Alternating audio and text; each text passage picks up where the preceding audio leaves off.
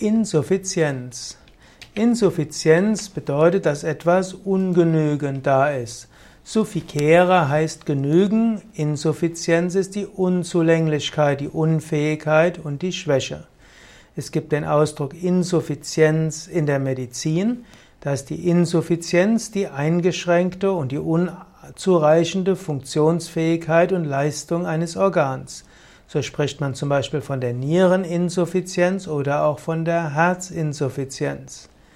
Im Bereich der Chirurgie gibt es auch die Namen Insuffizienz. Wenn Nähte zum Beispiel ausreißen, dann bezeichnet man das als Nahtinsuffizienz. Es gibt auch in der Rechtswissenschaft den Ausdruck Insuffizienz.